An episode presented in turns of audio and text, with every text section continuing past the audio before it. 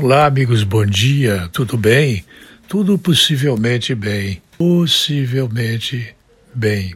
Não é exagero dizer que esta CPI da Covid-19, que está rolando no Congresso Nacional, se não está sendo, vai ser o estopim para uma tomada de decisão brusca, violenta e adequada do presidente Jair Messias Bolsonaro. Eu chamei de Messias achando que o nome dele inclui a palavra Messias. Não é a mesma coisa que incluir um apelido no nome para que a imprensa chame pelo apelido.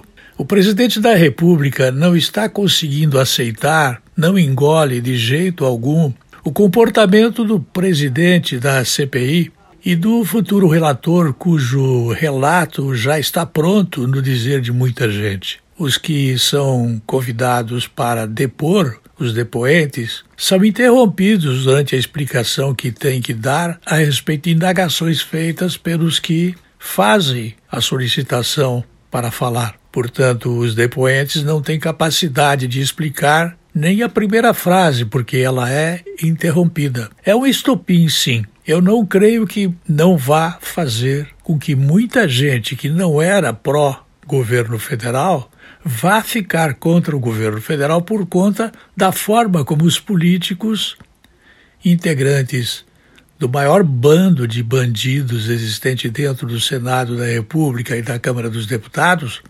esteja se comportando no, no momento atual. Vejamos no que vai dar.